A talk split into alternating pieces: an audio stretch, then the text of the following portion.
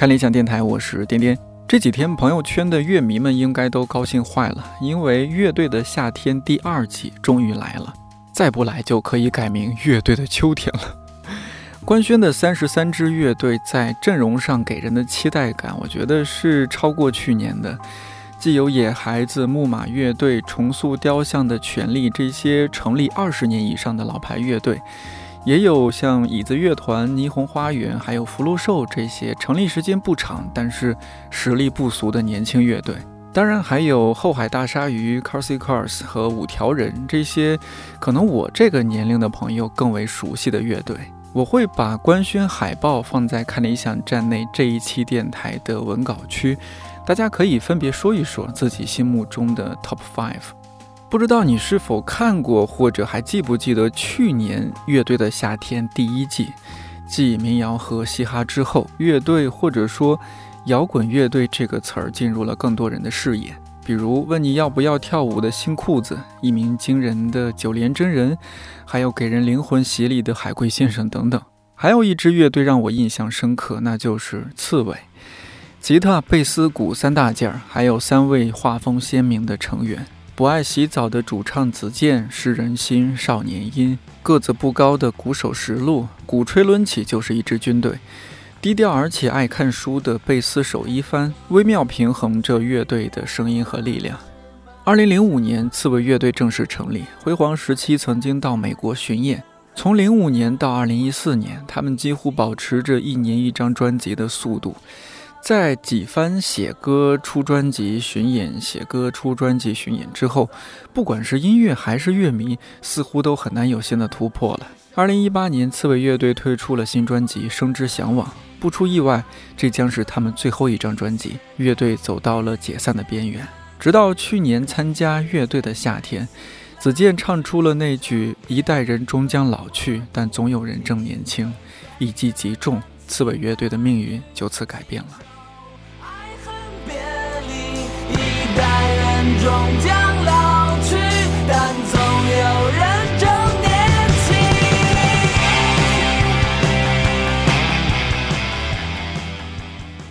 六月的一个雨天，刺猬乐队来到看理想，我们一起回顾了那个让人热泪盈眶的夏天，也听三位成员聊了聊他们二零二零年的新专辑《赤子白仙》背后的制作故事。去年的这个时候是几位真的是涅槃重生，因为《生之向往》，你们已经把它当做是，就大家做完这张专辑就当不知名了，是吧？嗯，我记得李青在那个那张专辑的那个发发行的那个词里面，他有说过一句话，说人如果没没过完这一生，是不知道他什么样子还是什么。对，只有走完了才能知道。对对，当时我看那句话，我觉得特特感慨，因为他是你们身边特别亲近的朋友，音乐制作人。应该也最清楚你们当时的一些状态，嗯嗯，所以当时他应该也是不是知道了你们一些情况，就觉得那 好像是把它作为一种你们的告别一样，要告别乐坛。而且《生之向往》就算是我们第一次录专辑找制作人，之前都是我们自己制作，所以第一次找的话，李青就是我们能信赖的那种十年以上的朋友，因为我们觉得音乐制作人他不是不光说有想法、有技术，或者说有口碑。我们觉得最重要的是他得真的了解我们，嗯，对，就知道你们想表达什么。你们在月下，他不是也亮了 亮相了吗？是吧？有一场摇滚聚会，对对对，他也他也在现场。嗯，去年你们有驻场的是有他，我记得还有猫川，是吧？其实包括后来就是改编呀，什么那个在写歌、在创作什么的，就是有有，因为也是时间紧嘛。就是我觉得包括新裤子，就是幕后就是其实都有人在。已经开始有团队在一起使劲了，然后我们这边就是，其实子健可能都不知道，但是我蔫不唧的，比如说把这歌发给李青，嗯，然后或者是选几个选择，然后让李青就是帮着客观的去把握一下，我觉得还是真是挺感谢他的，嗯，对，就是有这么一个朋友能适时的，比如在我们动动不了这个脑子的时候，他来想想怎么办，嗯，还是挺感动。李青其实。就是我觉得生之相往简直就是一个机缘的一个巧合。你想他，我们相当于是一块儿长大的。他之前有自己的乐队，对吧？然后他慢慢的变成制作人，然后他在那个赤铜那公司里，等于他也有他的自己的资源，他也慢慢的，比如音乐制作然后，慢慢他也越发的成熟了。嗯，恰巧赶上我们又要做那个《生之向往》那张新专辑，反正等等的哇，就就全都凑一起凑一块儿去了。而且他又对他还特了解你，嗯，他什么事儿他都知道，因为都是一眼一眼看过来的嘛。对，像乐队层级的那种发小。然后你想，有时候你你比如。三个人创作的时候，他有时候难免，你比如这东西做时间长，他就主观，给另外人他能旁观者客观的就嗯再帮你拾到拾到，其实有时候挺好，嗯嗯。哎，说实话，就我身边真的好奇怪，大部分都没有听过刺猬，但是因为月下都粉上了刺猬，就因为可能刺猬成立时间比较长，然后呢，这些就是文艺青年，他们又嗯都年轻嘛，然后可能比如说刚刚开始吸收那些。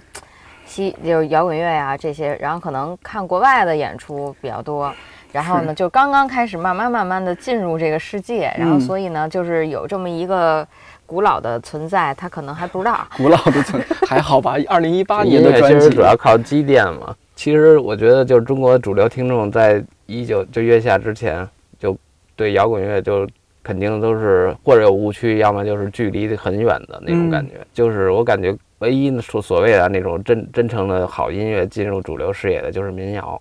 我觉得这月下是真的把这一块儿，嗯，给推到前面来。而且像刺猬这种乐队，其实我们在摇滚乐地下这么多年，我们其实也算是怎么说呀？没在任何圈子里面，就是我们其实一直属于闭门造车那种自己独树一帜的那种东西。但是我们的专辑，包括发专辑什么来说。就是一直在那积淀，但是整个因为整个这个文化没有出圈儿，这个文化作在那儿了，所以大众突然一看到这个的时候，像我们其实我们的音乐具备就很多好音乐的特质，比如真诚啊这些东西，其实那些东西是大家心里的东西，就是你你希望听到的歌，你都希望心里有一个共鸣。之前可能民谣做到了，松野的歌确实很好，但是其实就是你。平时能看到大多数的那种主流的文化，不光是音乐，它其实都是让你觉得不疼不痒的，就是或者说你觉得有点乏味的东西，那种触动感就没有。对，所以月下可能一下把这个东西给带出来了。我觉得整个月下那个节目那个基调就是真，就第一季啊。这一点我还挺想问问你们的，因为当然月下这档节目它是有一些争议的，呃，比如说觉得说啊这些乐队去参加这档节目就不是摇滚乐队了，就不是不是那么 rock and roll 了。去年李红旗老师来，就我们也聊也录了一期节目，就聊到这一点。他的意思是说，觉得就是你可以参加这样一档节目，其实让更多人知道你的音乐。也没什么不好，呃，但是另外，我前段时间看到有代老师他一一篇采访当中，他就觉得，我觉得是，我觉得是这样啊，就大家别对综艺有偏见，就综艺这个本身没错，嗯，你可能是因为太多的综艺节目做的不好，但你综艺这个形式是没有错，你不能说因为你没没来北京吃过宫保鸡丁，你就告诉宫保鸡丁不好吃，对吗？嗯，这个综艺这种形式，我觉得你从传媒的角度来说啊。这种形式它就是能 Q 到全国人民，是人人都在看，所以你有真的好东西呈现出来的时候，你你为什么不不上了？你不能说因为你觉得综艺傻，你这我觉得这没道理，对吧？嗯，对，就是你可以说哪个综艺节目不好，那是那个节目确实不好。那你说那说摇滚乐队就不能上综艺，我觉得这就不成立。我们其实对这节目确实上之前衡量了啊，其实我们肯定也不是那种。特别想火那种心啊，当然谁都希望自己音乐被更多人知道。嗯，那当然。但是这个展现，其实展现一个乐队的那种节目平台，其实要求很高的，有声音啊，就是这个节目其实是特别脆弱的节目，就是很容易就做垮了的节目。嗯，它真的得还有很多细节，所有东西都得顶尖，都得到位，完了齐心合力才能做好。其中有一点不行，这个都不是说没做好的事儿，就直接垮的事儿，这个是就很难的，这这难度很大，所以，所以我们也是反反复复跟他们见了好几次面，后来真的慢慢的才发现，尤其在录的过程中啊，真是越来越觉得对。我觉得综艺它就是一个综合艺术嘛，就是各个环节。这个解释好，对吧？就是各个环节要是掉链子的话，那就不太行。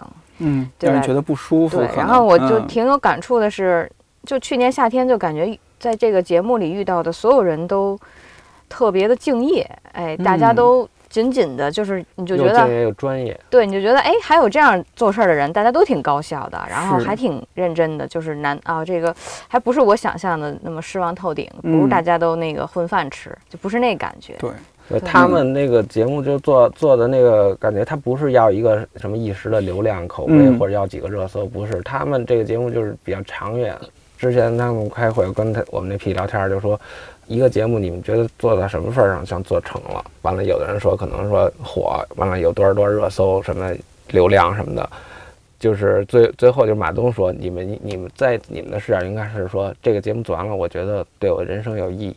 你觉得你做了一件有意义的事儿，嗯，就是他们这个点就比较核心，我觉得就跟现在其他的节目相比较来说，他们比就是没有那么浮躁，嗯，对他们还知道这是我心里要的东西，所以这嗯。跟乐队是在价值观上是特别统一的。对我们为什么做乐队？谁也没为了钱或者什么的。嗯。比较理想主义。对，对，总体的分寸感也很好，我觉得。比如说马东，他是一个他不太懂音乐，但是他能够把自己放到一个比较合适的姿态去做。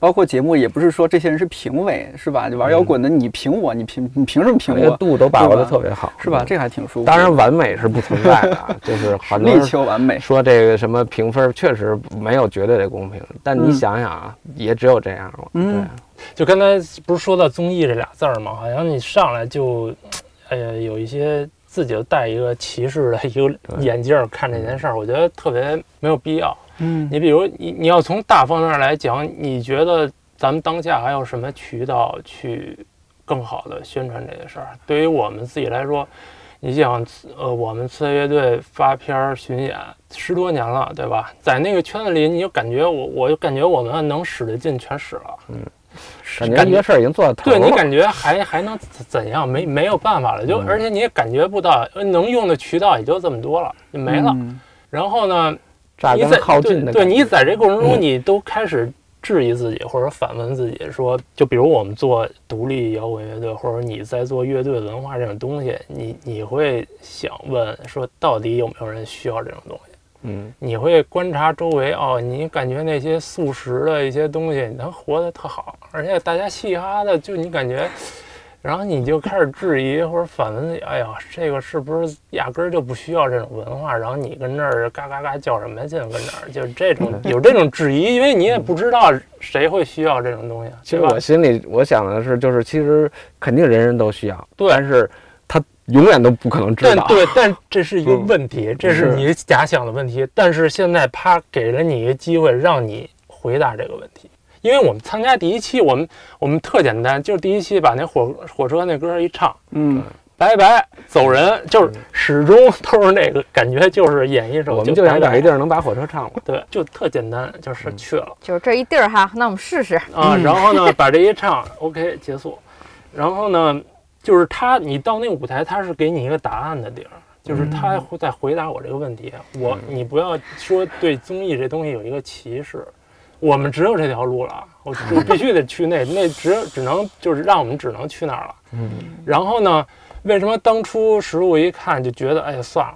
嗯，是因为之前也有几档类似于乐队那种，你一看哦我太惨了，这什哦么东西？嗯 就感觉那那些着急投胎去了。去了，还不如别别去了。你感觉那种，但是你一来二去跟他们接触，你感觉他们是非常认真的。嗯至少我可以透露一细节，我们参加第一场演出前，他都有调音环节嘛。嗯，那不是金少刚金老师吗？。对，但是你知道他牌儿那么大，他会亲自下来问你每一个人，你的监听你舒服不舒服，好不好？这演多少年了，我就没有就忽然待遇，忽然感觉你作为一个乐队受到乐手尊重。啊，对，好哇，忽然有一种被当这个事儿人的感觉，就应该这么干，但是一直都没有人这么干过。对。这就是这就是细种种的细节啊。但是这这些方面很多很多，因为那个那么一档综艺，嗯，那么多声光人力，那么多人，还有很复杂。PPT，我各种采访，简直就是一环套一环，嗯。你就感觉在那里边那种严谨啊。确实，他们是在做事儿，而且你想，他是第一季啊，我我们不说第二季，第一季嗯大家都是五五开，我们也不知道会怎么，他们他们也不知道怎么办，他们也大家都是过河对，都是大家可能都是奔着想做一件有意义的事儿，对吧？嗯既然这这个播放量那么大，那我们又在做一个之前没有人认真做的一件事儿，那咱们就认真的把这事儿给做了，看看。嗯至于结果是怎么样，让让时间去说呗。其实大众的那种怀疑这档节目，我觉得也是可以理解，就是可能这这些年我们看多了，就是节目里边那些假的东西啊，对，觉得那综艺好像就是假的。对。但是，就是也许有些人刚开始也是保持一个不看的态度，但是随着大家这种口碑传播吧，说哦这。彭磊也好，彭岩、彭宇，或者说刺猬乐队，你们之间的一些那种，比如说你俩吵架，一凡总是劝架什么，好像没有一点假的东西。对，就是大家没见过 哦，你真的可以演出来。包括朴树那一期不是也爆，他就我累了，我回去了。鸡蛋里挑骨头那个心去看这个节目，你想挑他毛病，挑出哪个是演的来，你都挑不出来。再这样聊下去，我觉得马东老师得给我们这个广告费了。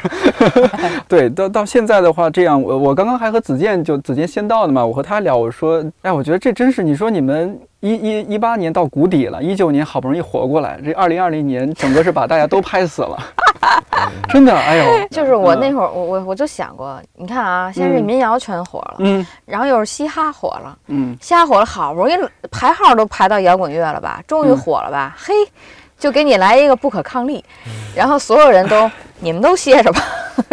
对，这这半年三位怎么过来的？我大家都挺苦的。这个我们其实这半年还好，就是没没有很无聊。我们正好是在做专辑。其实没有这个疫情，我们这半年也会推掉演出的。上半年哦，就是金鹏做专辑是大概三四个月的时间。对，当然接接下来下半年可能巡演什么的确实会有受一些影响，不是太不太明朗。现在就是正好利用这段时间，就是合理的避开很多演出，因为大家都不演了，然后我们就合理的踏踏实实的安心录音啊什么的，就搞创作，我觉得还是挺好的一件事儿。嗯嗯，可能去年下心来了。对，去年太轰轰烈烈的，一会儿这个采访，一会儿有那个活动的，今年反而确实让大家冷静下来思考一些。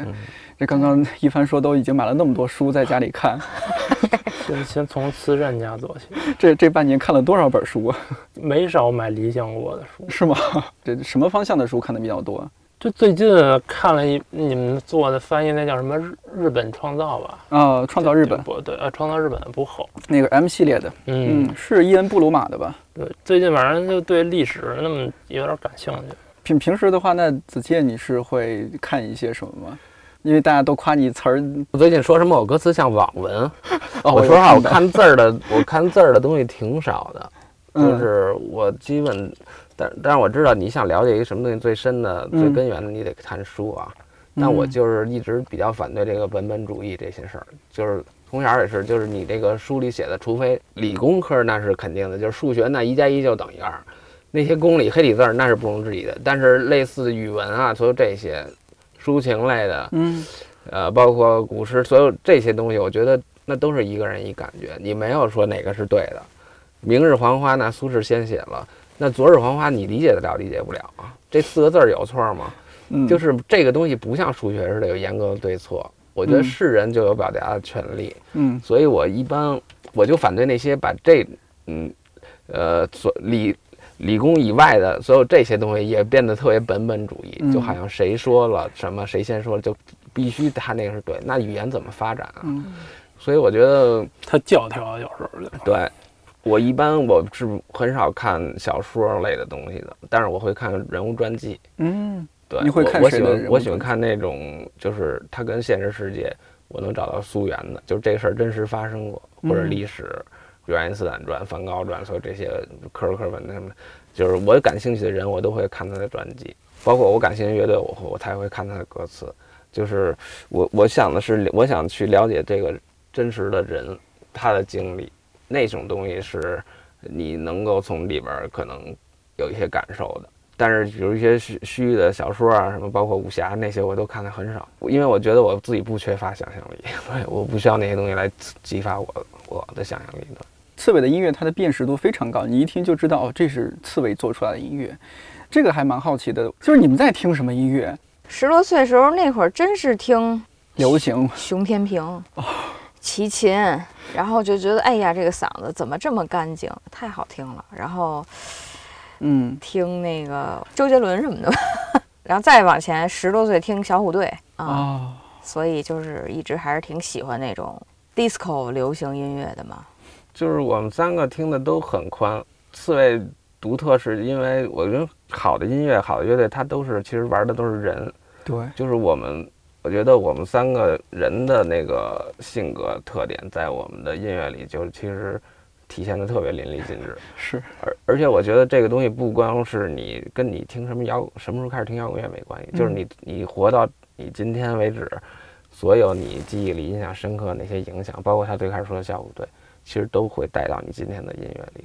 不是说你什么时候开始听了摇滚乐，我才能做刺猬，不是，哪怕他后来没听摇滚乐。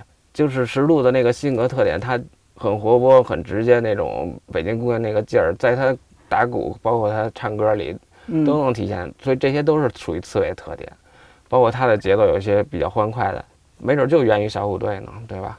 就是他不是说非得摇滚乐就怎么在象牙塔里没，我觉得不是那样的。就是你真实的音乐是活生生的人创造的，这个人他把自己带入到这个音乐里的时候。这个东西就是独特，最独特的地方。我觉得，可能有些乐队，你觉得他这个乐队特点不够，那是因为他可能还在一个停留在一个风格化的一个学习模仿阶段，还在进步过程当中。其实你什么，你做到根儿上，最终的时候上是做的是人，就是你像我们听的音乐风格很杂，也不是说只听摇滚，嗯，就好的流行音乐也也会去听的。就是我我我。我来判断一个音乐好不好，我就是一定要从这歌里能不能看到作者的本人，嗯，就是他的情感，这个东西就不是包装出来的，不是带有人预先人设的东西，就他活到今天为止的那些感受，肯定在歌里要体现的。一切一切那种我从这歌里看不到作者本人的歌，我就会觉得不真诚，或者说我觉得像是商品。对，而且我我觉得刺猬，嗯，在国内我觉得特别。少见的是，他特别能记录一个时时期，就是拿作品去记录一个时期。嗯，他是，他是有一个时间线的。你能把这个从唱片哗一捋，你能看见这些人的变化。我觉得这特别难能可贵。就是这几个人，他可能他就生活在你现在这个时代，你生活在这个城市，然后你过这种生活，你就特别真诚的。把这个表达了，然后拿这个是唱片记录一个时间段记录下来，然后你就会有自己的特点了。嗯嗯，大概其实是就是有一些人较劲，他是较在那个，比如几个拍子不许错或者这种嗯嗯那种东西啊，那不是不不是说那个有多那肯定也很重要。嗯，但是它它这东西吧，相对来讲不是特别稀有，特别稀少。那好像是一个。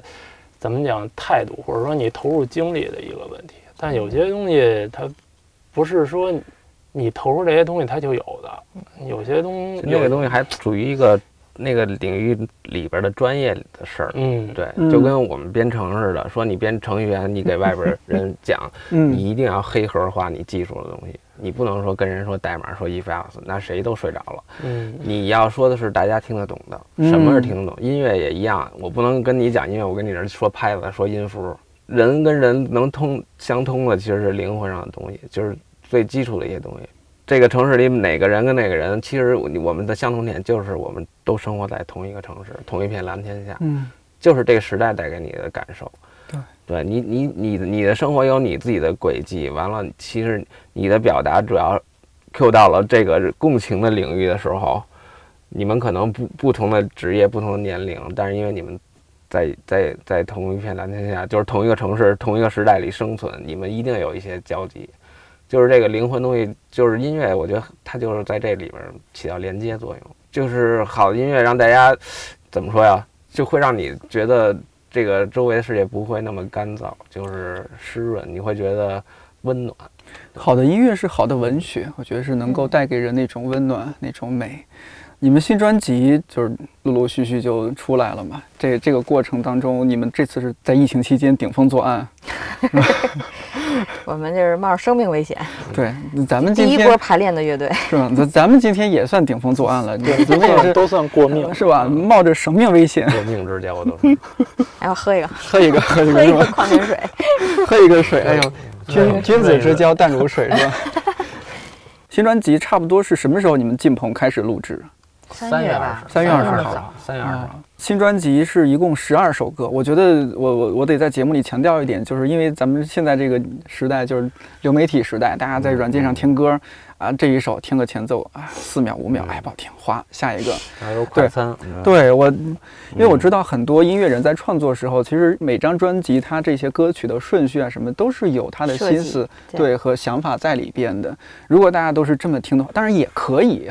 呃，但是呢，如果你想了解一个音一个团队一个音乐人他真正的想法，我觉得特别推荐大家还是要去从专辑从前到后去听。呃，我记得子健是不是你也挺强调这一点的？能不能从你比较专业的角度说一下？这个时代已经是快消的时代了，完了已经很浮躁了，大家都沉不下心来。但是我觉得音乐它不是这么做的。我觉得那种音乐是抖音上那些神曲，它它的目的性很强的那种，它本来也没想。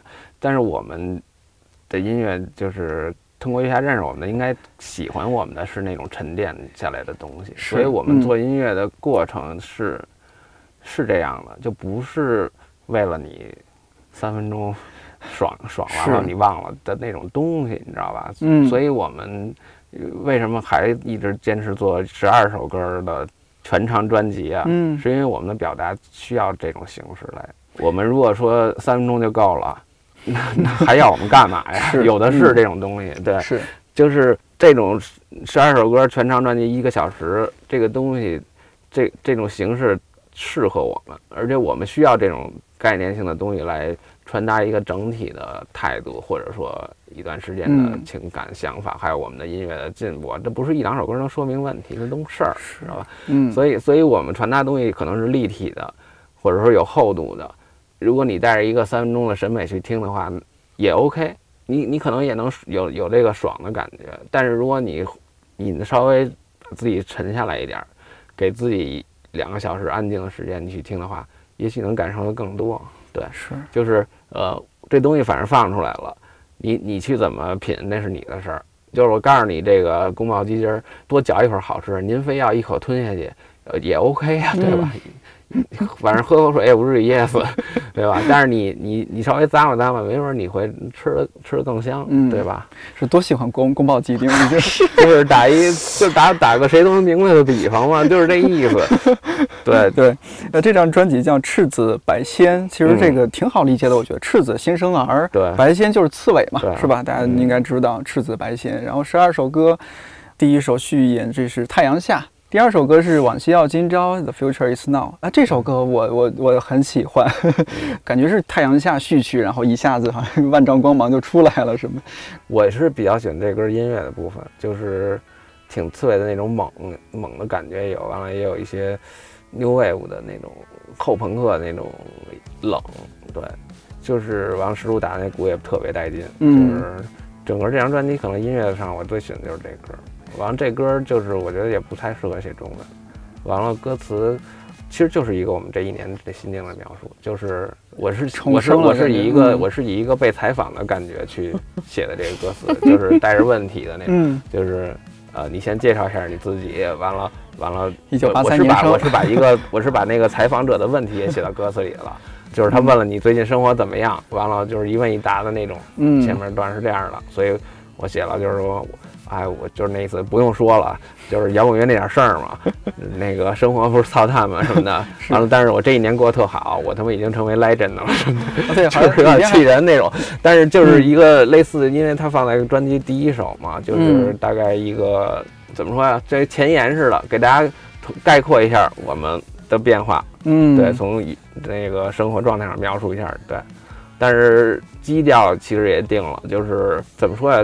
变化是表面的，生活状态变化，那个心境、那个痛苦还是在的。因为怎么说呀？你不是一个人变了，你有钱了，你就能高兴了。其实你最初你也没缺钱，你最初那个烦闷不是钱缺钱带来的，是是你的格格不入，是这个时代的有一些东西，比如大家的审美，大家的。没有人在认真做事儿，是这个浮躁时代带给你的痛苦。所以那个歌就是用一个采访的这种问答的形式，大概阐述了一下这个这张专辑的基调。嗯，我们今天的改变是我们过去的痛苦带来的，但是未来是怎么样的呢？其实未来就在现在，就这意思。嗯，但感觉里边就是也没有特别丧，虽然说也说到一些情况，就整体它还是比较，只不过没有那么以前没有《生之向往》火车那么绝望了，是，但是也没有说一下就翻篇了，是怎么着？我们一下变成傻傻开心了，不是那个意思。然后接下来的一些，接下来的十首歌就是这一些，我们思考一些什么呀，关注一些什么呀，好像是有点娓娓道来的感觉。呃，第三首是《光阴呃流年夏恋》，呃，这首歌是去年你们在那个舞台上表现的，可能是重新把它做了编曲的制作什么的。呃，第四首歌我印象也很深刻，《星夜期盼》这首歌收音素材是比较多样化的一些。就这个歌跟光阴，我们想法就是用雨给它连在一起了嘛。嗯，有采样，对对吧？我听到有采，一开一开场就是雨声。对，对我们希望那个专辑做出来是那个连贯的，就是听觉上连贯的。我其实不太喜欢听那种歌与歌之间非得有一个段空白断下来那种感觉。嗯，我希望它是一体的，但但这专辑又不像说小说似的，非得那一章节那故事得连着，不是。其实歌跟歌还是独立的。嗯，当然对，但是只不过是。不同的面而已，不同的情感而已。但是你整体听下来，你会觉得挺爽的。对，那首歌就是光阴那首歌，最后是雨，嗯，然后就接到星夜期盼，继续是那个雨。对，所以就是说为什么要连着听嘛？就是听全长专辑。而且星夜的第一句歌词就是“雨后沿街暗淡，路灯火”，所以那句歌词一出来，雨就停了，挺好。对。嗯，他的情绪是连贯的，光阴表达了一些爱情啊什么这个的，完了，其实那首歌跟爱情没多大关系啊。像像雨声这样的设计是你们自己想的，还是制作人那边他的一些构思在里边？这个想法是我们自己的哦。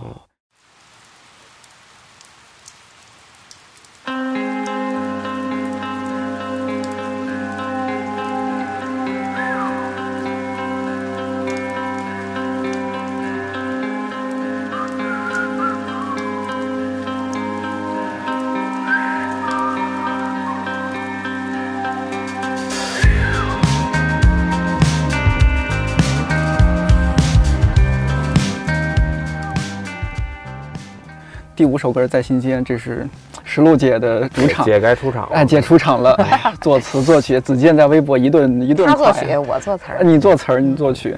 呃，很有些人说呀，石璐姐终于唱歌了。我记得你之前唱过嘛，是吧？蒙巴拉纳西那首歌已经是，对，就是思路不太对，对，这思路就是不太一样嘛。嗯，其实这首歌我们排练的时候，他写的是英文的词儿，然后呢，就是。那个旋律真是左琢磨右琢磨，当时我就觉得，哎，这动机真不错。然后这歌怎么那么飘渺啊？然后我怎么抓不着啊？但是真好听，哎，嗯，就是我就觉得，哎，我一排这歌，我还我觉得还挺开心的，兴奋。好唱吗？然后呢，他就突然有一天他说，要不你唱吧。然后我一下觉得，就一开始没有想到说是你来唱的哈。对。然后他就说，要不然你写写词儿试试试。就他说，就是一个女孩自己读一封信。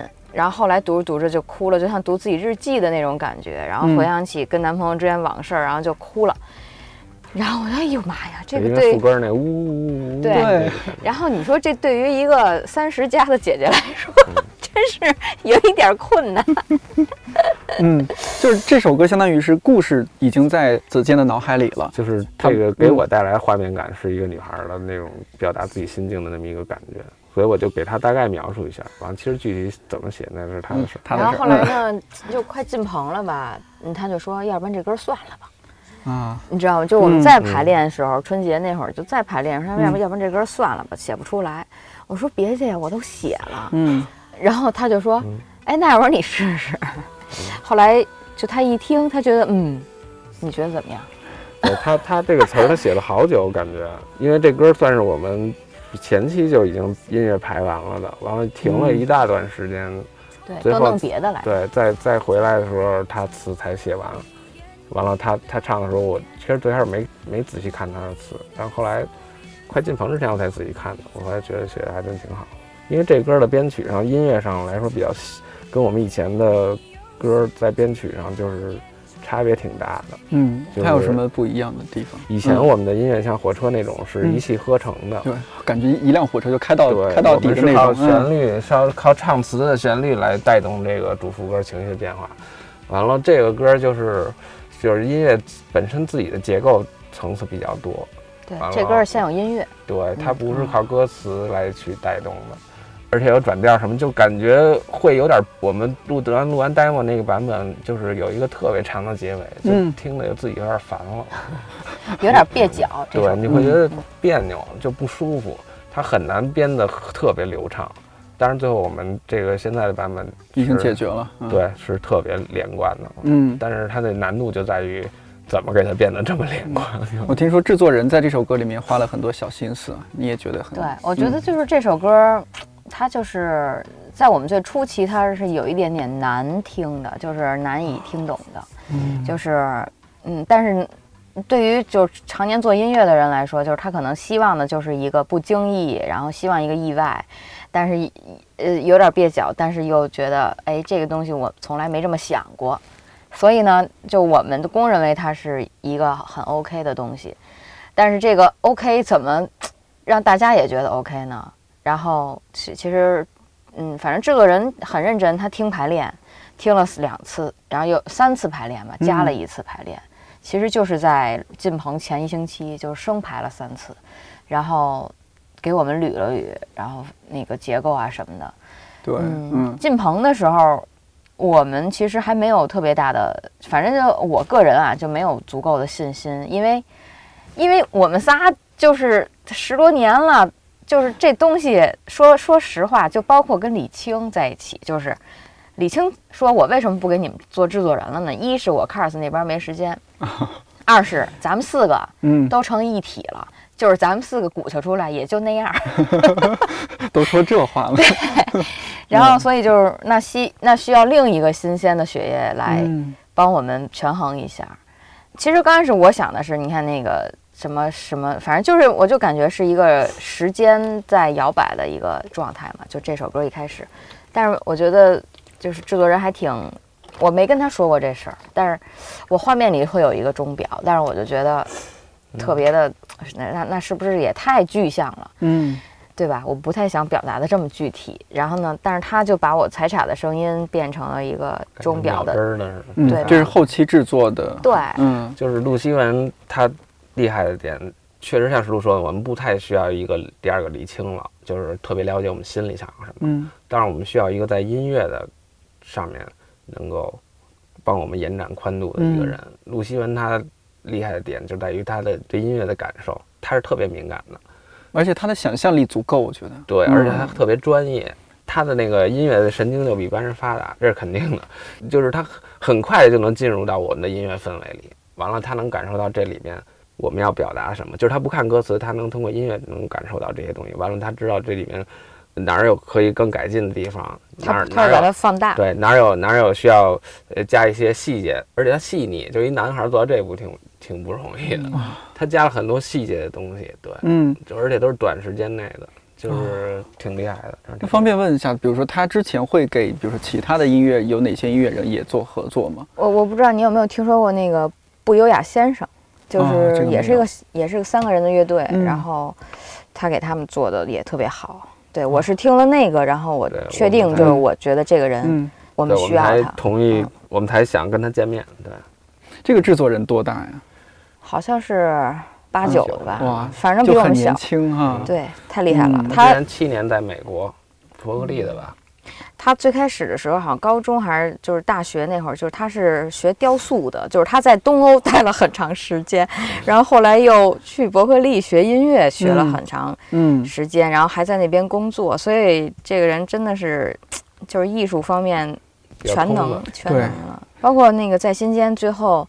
其实是他建议的，他说春天的那个声音，对，他说要不然让让春天录一个唱，然后刚开始我想的可能是因为我结尾唱的不够好，所以他希望 double 一个 小孩的声音就落在上面就一起嘛，就是我是这么想的，但是就是我没想到，就何一帆刚开始听第一次的时，就是第一次。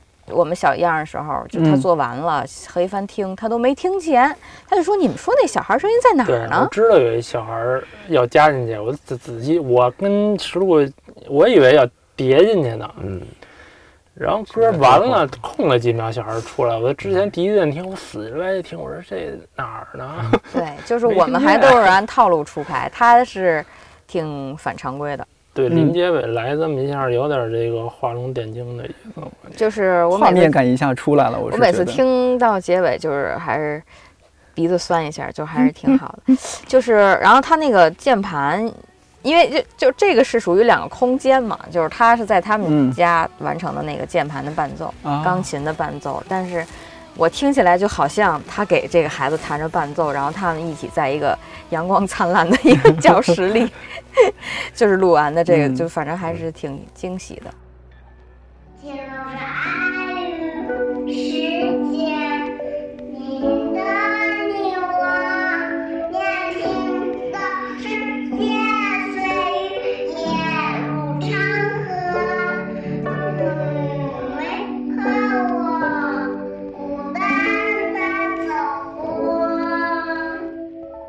对我听的时候还还是有一种雨后太阳出来的那种，是光芒万丈。对对对，有一种这样的感觉。嗯，就是乐迷纷纷说：“哎呀，春天出道了，该该该付春天工资。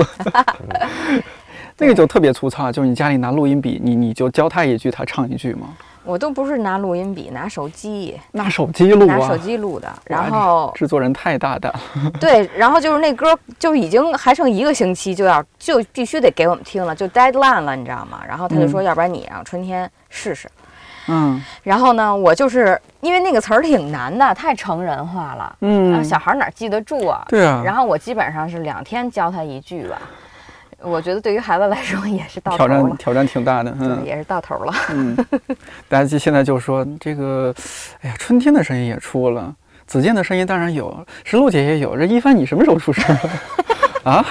等着一帆下张专辑试试下张专辑，嗯嗯，咱们说一下，就是《飘离向月球》这首歌，觉得是轻轻柔柔的，然后慢慢的一首歌，就和平时听到刺猬那种不太一样。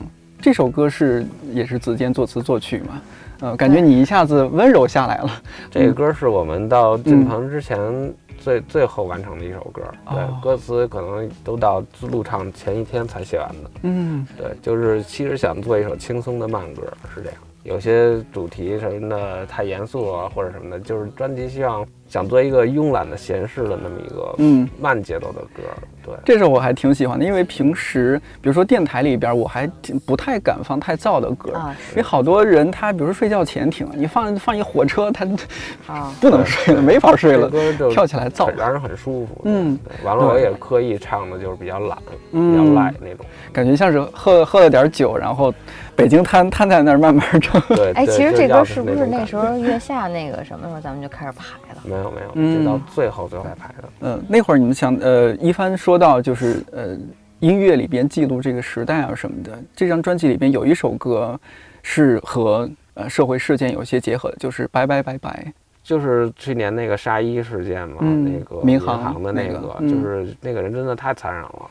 从后边看那个视频的时候，就感觉他就是拿出刀的那一刻。就是那么长的一片刀，嗯，就是那个会在那个监控视频里会突然亮起来，就那一刻你感觉坐在那儿就感觉在突然一下周围都冷了，在冰窖里的感觉，就感觉马上那个可怕事情。你想他揪着人头发，反就相当于把脑袋给锯下了，这这太残忍了。就是那个恐怖是，我就是毛骨悚然的那种，会让你想好多事儿，就是让让你感叹这个人性，就是怎么能那么狠毒，嗯，就恨不得我。之后好几天晚上都睡不着觉那种，我一想到这事儿，我就觉得，就怎么会有这种人？而且那个是救你命的医生，所以这个事儿就是情感触动比较大，所以可能就是容易写在歌里。就是后来就是正好有拜拜那个动机，这前面那个吉他营造那个东西比较冷，所以让我一下也把这俩事儿联系在一起，就这个事儿就跟这歌就联系在一起了。当然，歌词里也没有写太具体，这个对是一个感受性的东西。但是，但是启发的是这件事儿。嗯，就是我觉得这这时代，就每天我们看到，但是玩玩微博就知道，就太多事儿，太多太多事儿。人现在变得特别容易遗忘。嗯，如果说在音乐里边能够做这样的记录，对，嗯，这是摇滚乐里边特别重要的一种品质。对，就是传达真实的感受嘛，完了记录当下。这个可能流行乐可能一直都关注爱情啊，这永恒的东西，对，但是可能跟当下的东西就没有那么多的关联。摇滚乐，摇滚乐就是其实特别那种设身处地的那种生活活过来的那种感觉，就是摇滚乐会更明显一点。对，而且像这个每个月的应该都有很呃一两首这种作品。对，对，它不是它不是那种是喊喊口号的什么我们要什么，它就是可能就是一个事件里给你的一个感受。嗯。一帆这次的就是整个专辑里边的贝斯，就是你们刚刚也说了，就特别的出彩。他整体，你们觉得这个人哦，自己悄悄的琢磨了，是不是很多事儿？对，有没有哪首歌你们特别推荐大家一定要去听听？那首歌里面一帆的贝斯部分，我觉得都挺好的。其实每首歌其实都有，那当然每首都挺好。其实可能最出彩的就是在心间的贝斯，我觉得啊，我是比较推荐那个太阳下，啊，第一首，第一首。真是觉得，哎呀，这个家伙修炼，修炼不浅呢。其实贝斯旋律线跟呃吉他，包括唱唱词旋律线是不一样的。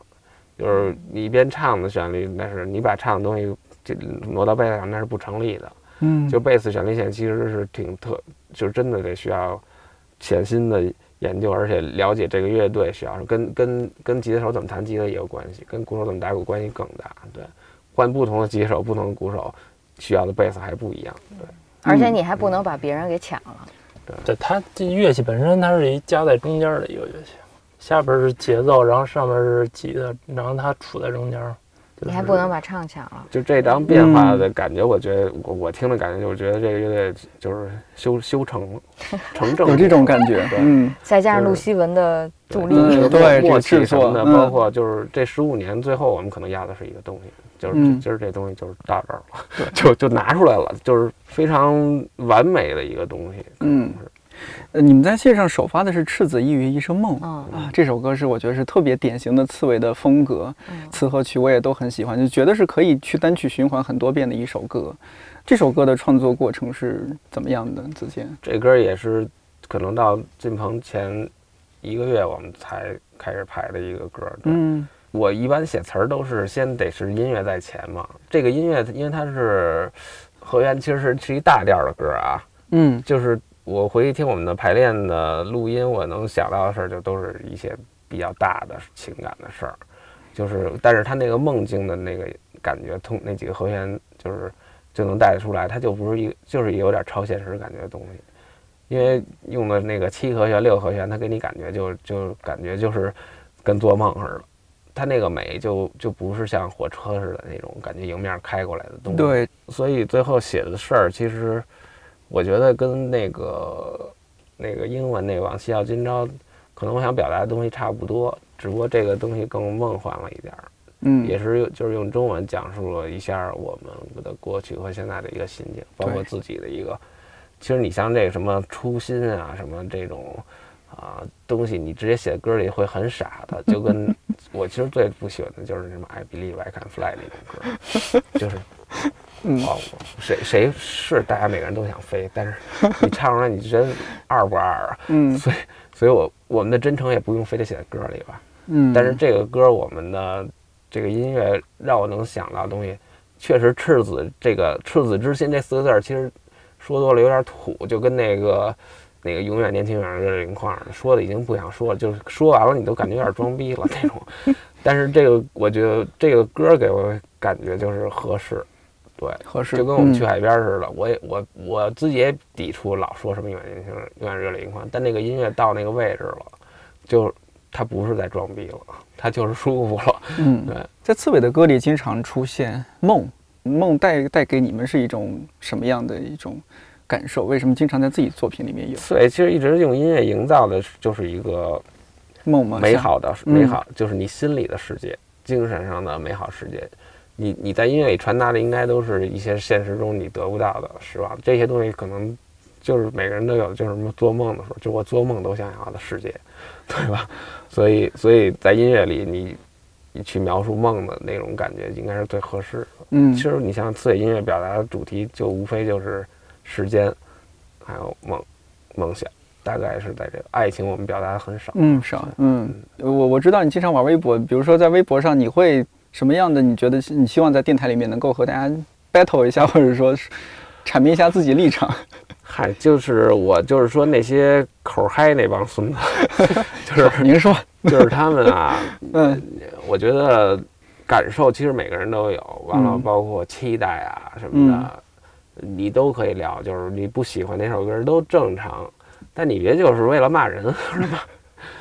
或者说你你榨制别人，说什么丫是不是写了一程序在那儿拿程序写词儿，就是你有点过了了，就是 就是我觉得没有意义的那种，嗯，看低你，或者他为了贬你损你而就是在给你编故事那种损你人格什么那种事儿，我觉得就是说那种话的人，你你能感觉到那个人的心，就是他出发点是很阴暗、很黑暗的。嗯，就是那个人是阴险的，就是他不是一个好人干得出来的事儿，你知道吗？嗯，好人有情绪、有不喜欢、有喜好都正常，但不会以那种方式表达。就是我恨的是那种人，你知道吧？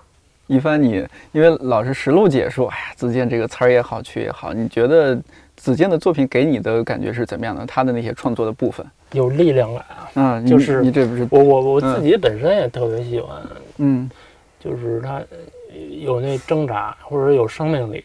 这和你内心的是有些贴合的嘛？你也挣扎。对啊，我觉得每个人活的都挺挣扎的，所以就能在这个过程中汲取力量，我觉得这也挺重要的。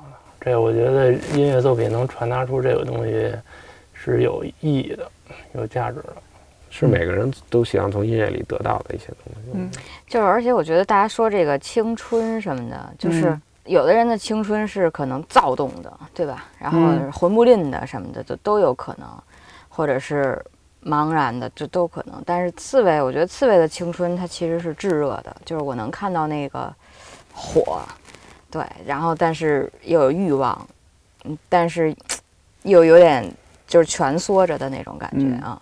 石璐姐，就是刺猬，你们最早起这个队名是什么什么原因呢？子健子健起的，啊，子健起的呀。就是上大学时候那会儿，最开始叫失控体嘛，嗯，对，这我知道。后来就是发现不失控了有逻辑失控，就不想跟别人重复那个名字，完了想起一个简单的好记的，反正不知道为什么就一下想到刺猬了，完了后来就觉得挺合适的。嗯，你现在想起来，觉得刺猬可能暗合了你潜意识当中你你你的一些自己的认自我认知，或者说你对于刺猬整个其实每个人小时成员候都都会觉得自己像个有有过一个阶段会觉得自己像个刺猬，就是你会跟每个人都有距离感，嗯但实际上不是你心里想要的那个感觉，就是你你想跟别人接近，但又渴望爱又怕伤害。对，就是呃，而且这个小动物它是有态度的，就是我喜欢你，我就可以跟你近，但是我不喜欢你，我可以自己窜那儿，你也你也靠近不了我，就跟乌龟是一样的，对吧？它有自己的独立的世界，就是很像我们的人和音乐，而且我们起一个乐队名儿，它需要适应这个时时间的发展，就是它能承载以后我们音乐的各种变化，嗯，就是完美。这个对乐队名儿来说。那 音乐人现在大家都在说，哎希望什么时候赶紧线下。你们觉得线下的魅力在哪里啊？为什么一定要，如果有机会一定要去听一个乐队的现场？它会有什么？尤其一个摇滚乐队，它有什么？从耳机里直接，你就嗯从听觉角度上来说，你也是去现场声儿更震撼。嗯你你在线上看，实际上那声音还不如你听 CD。对对，就是你你在线下你能感觉到音箱它那个喇叭真的在颤，在震动然后你你就是你的心脏是被它直接冲的，那个低而且频的那个震动、震撼那感觉，你想蹦，你戴耳机看着那线上那电脑，你蹦得起来吗？哎，你到现场的时候，你你想不蹦都难。嗯而且你看那个人的状态，你当然是亲眼看着他在台上，那更能打动你啊。而且嗯就是线下的演出，地板都在震动，那这东西是你线上四 D 那什么能做出来？那个那个那个身临其境的那种感觉，那种震撼就是没法用形容的。你想象你就知道，是你看着看着电脑屏幕给不了你的。有没有想过刺猬还可以这个乐队还可以一直在做多久？会不会像 U2 那样，在这样一个年龄还在不断的做音乐，还在演出？这些其实都是顺其自然，对。嗯，不会想那么多。如果没有创造力了，没有乐趣了，就肯定就不会，嗯不能说解散啊，至少得歇一阵儿了。嗯 什么事儿，这个事儿基于开心，基于好玩儿做的，对。嗯。不高兴了就肯定先停了。希望将来的五十年后，甚至一百年后，嗯，那时候的人怎么样评价曾经历史上的刺猬这支乐队？如果一句话的话，一百年后，一百年后还有人听吗？我觉得无所谓。对，我觉得那会儿人早就把我们都忘了。我觉得说什么都不重要，你他能提起来这事儿就可以了，就就这么腻，对，就真挺牛逼，就已经留下来了。而且我觉得这东西一百年之后，它肯定不是一个直接的影响了，它肯定是一代一代传下去的。那，嗯，那会儿它还有一个影响的话，那我那我觉得就是一个大的一个。就是就是一百年之后，刺猬在不在其实不重要了，但是我能确定的就是口嗨那帮孙子早就没了，他们是最先被忘了，因为那最没意义。对。